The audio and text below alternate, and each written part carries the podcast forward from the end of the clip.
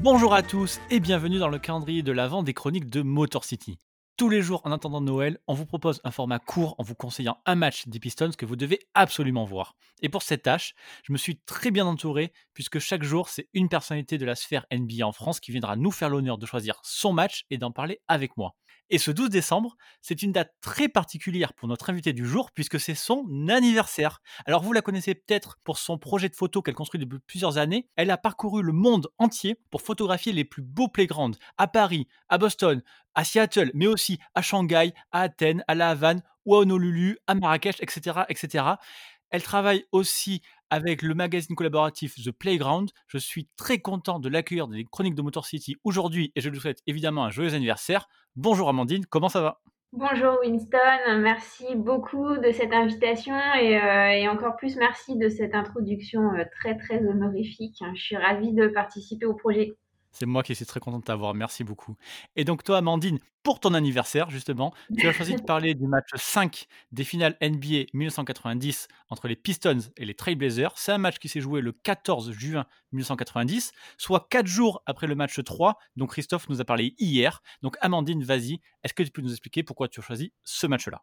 Alors, pour, euh, effectivement, pour ce douzième jour du, calendrier de l'avant spécial Pistons, on va s'intéresser au Game 5 des finales de 1990. Un Game 5 euh, et, un, et un épisode aujourd'hui qu'on aurait pu euh, sous-titrer Vini Vidi Vici.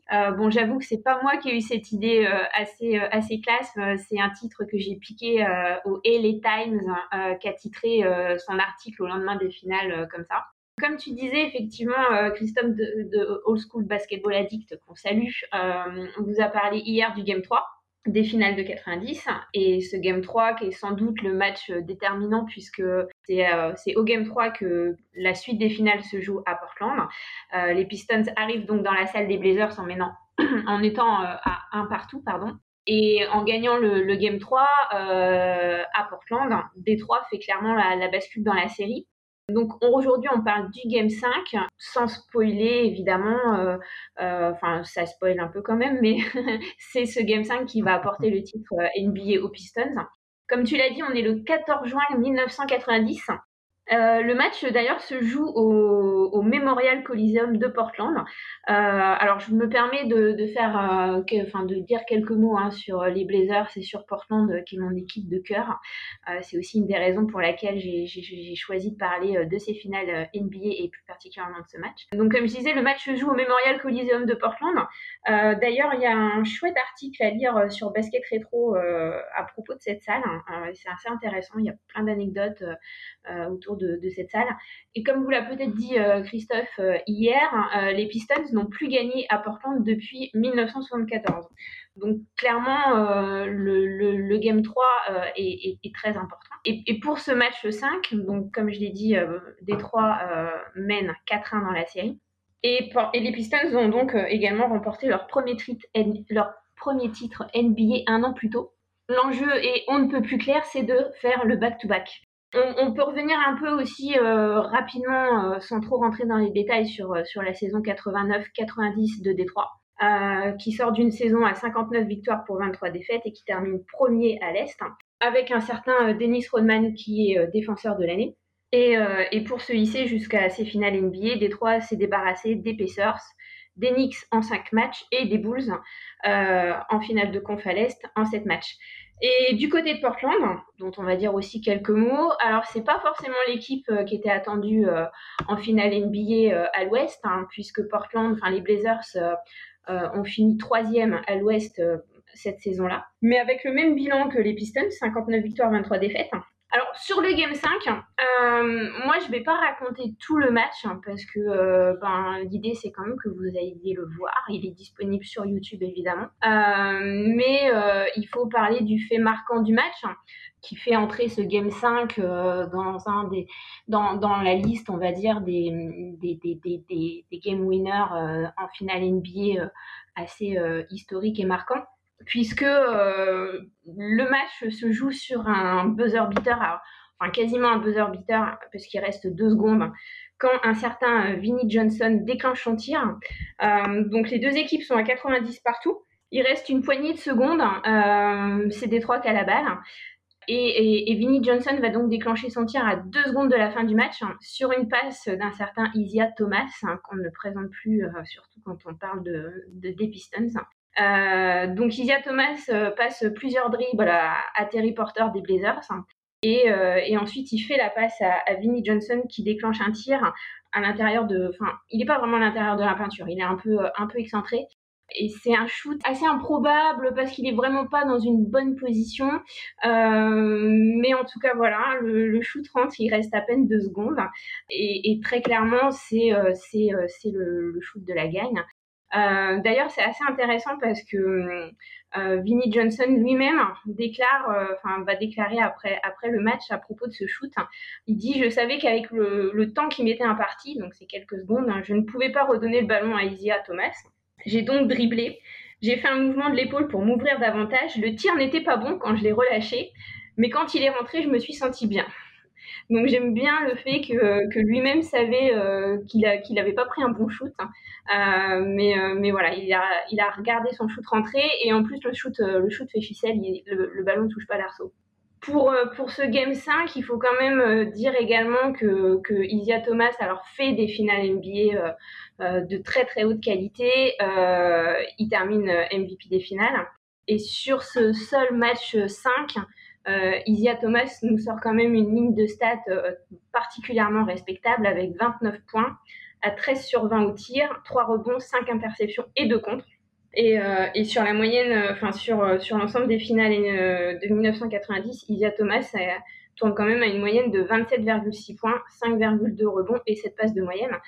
Donc euh, c'est euh, un MVP des finales euh, indiscutable, on va dire. Donc voilà, à l'issue de ce Game 5, euh, ben décroche tout simplement son deuxième titre consécutif.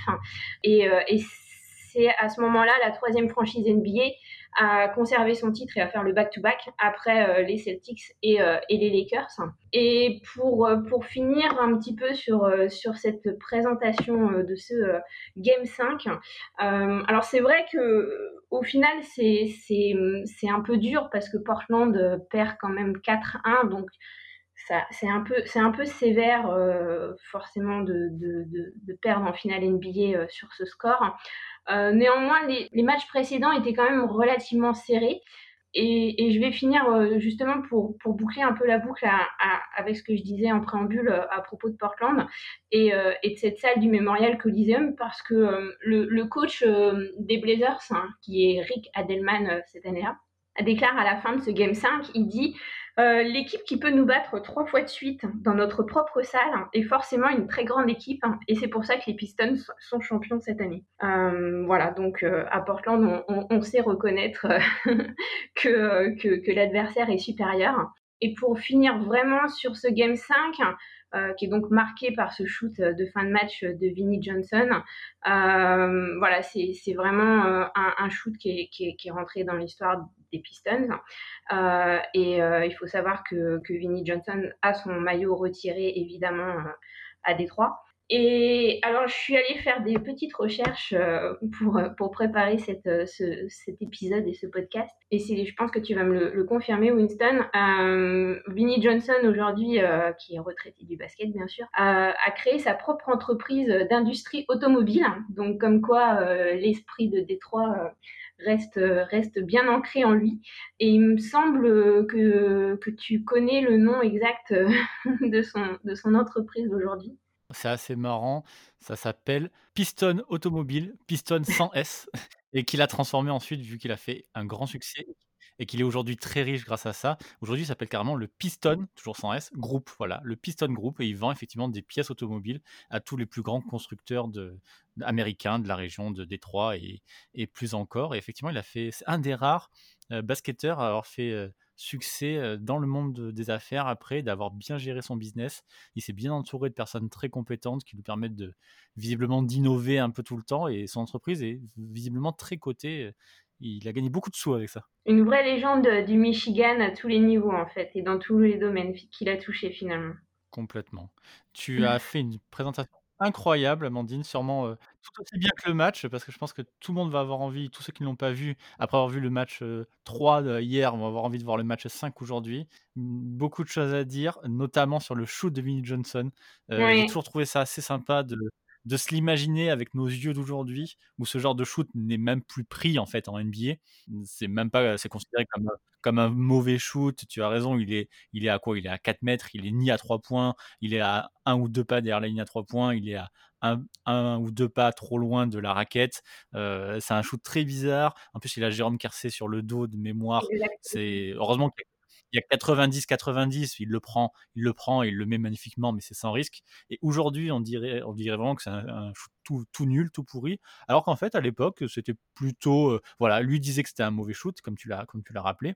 Mais personne n'était énormément scandalisé quand, euh, quand il a pris ce shoot-là. Bon, il y avait, voilà, il y avait pas forcément euh, au pire, tout le monde allait en prolongation, c'était pas forcément risqué. Mais voilà, c'était un shoot qui prenait, euh, euh, pour avoir euh, vu énormément de matchs des Pistons de cette époque-là, et même de toute la NBA en fait, c'était des shoots qui étaient pris.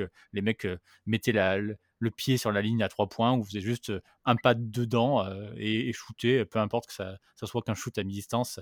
Ils n'avaient pas ces probabilités qu'on a aujourd'hui où on calcule si un shoot est rentable ou pas, etc. C'est peut-être un basket un peu plus libre aussi. Ouais, puis en plus, il est, enfin, non seulement la position est pas bonne, mais, mais il, il, enfin, il est pas bien sur ses appuis non plus. Enfin, il y a plein de choses qui vont pas dans ce shoot en fait, mais euh, voilà. Et, euh, et en même temps, il est exceptionnel et conclut vraiment la série. Et, et bon, que dirait Paul George aujourd'hui s'il voyait un shoot comme ça? Ah, ça c'est sûr, il le défendrait même pas. Et c'est aussi, heu, ceux qui regarderont ce match, heu, verront aussi que que Vinnie Johnson a justifié son surnom de The Microwave, donc le micro-ondes, en faisant quelques séries de points marqués, heu, dans le 4e quart-temps pour faire revenir 2 fois les Pistons. C'est quand même assez incroyable aussi cette partie-là. Tout à fait. Et euh, bah écoute, euh, c'est, très intéressant aussi de compléter ça. Ah oui, et d'ailleurs, euh, alors moi je vais ajouter une petite chose pour vraiment comme ça on sera hyper complet sur Vinnie Johnson. Il faut quand même rappeler qu'il est drafté par quelle équipe, Winston? Il est drafté par Seattle. Exactement. Il est drafté en 79 par les Sonics et il fait trois saisons à Seattle avant de, de venir jouer à Détroit. Il joue euh, 10 saisons à Détroit, hein, si je me trompe pas. Ouais, il fait une, une énorme carrière à, à Détroit. Donc euh, voilà, c'était une raison supplémentaire le fait que ce soit, euh, ce soit un joueur drafté par les Sonics, euh, qui pour ceux qui, qui, peuvent me suivre éventuellement sur les réseaux sociaux savent à quel point euh, je milite pour le retour des Sonics euh, Espérons que ça arrive un jour. Amandine, merci beaucoup. Tu as été, tu as été parfaite. Comme d'habitude, donc je mets le lien du match sur YouTube dans la description du podcast. Euh, Dis-nous, toi, Amandine, euh, où est-ce qu'on peut te retrouver, suivre tes projets, tes photos, etc.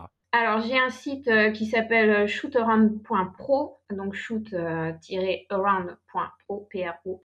Donc là, il y, a, mes projets, il y a mes contacts, il y a une petite partie des séries photos que, que, j'ai déjà faites, qui sont groupées par thème.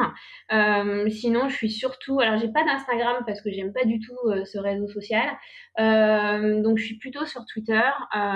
C'est Amandine B avec deux underscores après.